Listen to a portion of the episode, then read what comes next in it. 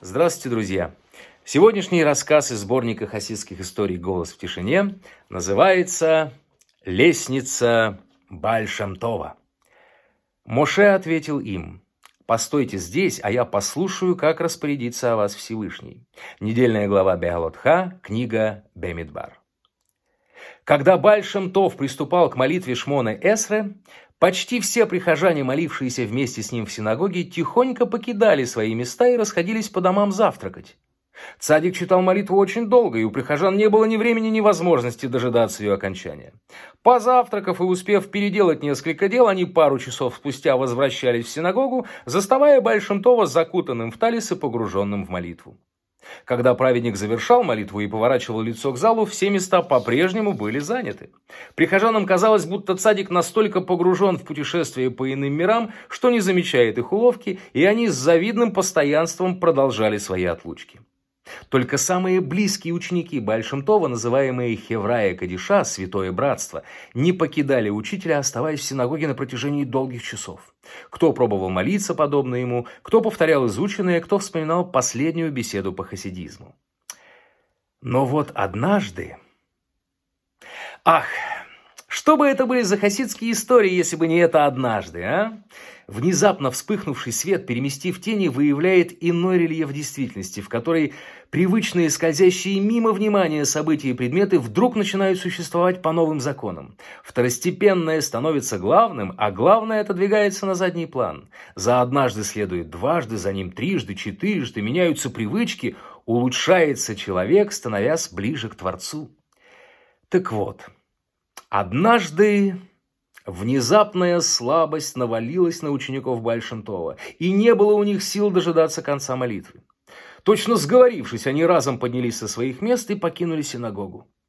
Каждый поспешил домой утолить разбушевавшийся голод. Точно зная порядок молитвы учителя, они вернулись задолго до ее окончания, но, к величайшему удивлению, застали Большамтова складывающим талис. Стыд охватил учеников – Понурив головы, стояли они у порога, не зная, куда девать глаза. В Святом Братстве было принято среди старших учеников, если Большемтов ведет себя необычным образом, без стеснения расспрашивать его о причинах. Без стеснения потому, что каждый подобный поступок был не случайным проявлением эмоций или результатом логических построений, но самой Торой.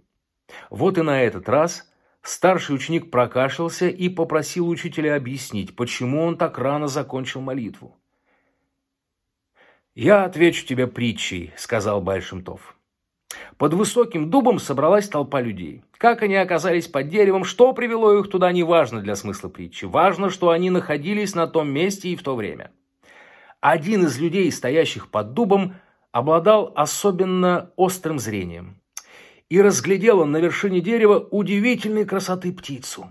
Такой красоты, что загорелось его сердце желание поймать ее, поймать во что бы то ни стало. Но как забраться на вершину дуба? Вокруг ни лестницы, ни веревки. Подумал остроглазый и сообразил. Попросил одного человека вскарабкаться на плечи другому, третьему оседлать второго, четвертому взгромоздиться на третьего и так до тех пор, пока не получилась живая лестница. И взобрался этот человек на верхушку дерева и поймал чудесную птицу. Каждый из людей, составивших пирамиду, не подозревал о ее цели. Но если бы он не оставался на своем месте, мужественно выдерживая вес взобравшихся на него, птица никогда бы не досталась остроглазому. И если бы один из тех, кто стоял внизу, решил освободиться от груза и уйти по своим делам – Пирамида бы развалилась, а Остроглазый не только не добрался бы до птицы, а со всей высоты рухнул бы на землю и переломал кости.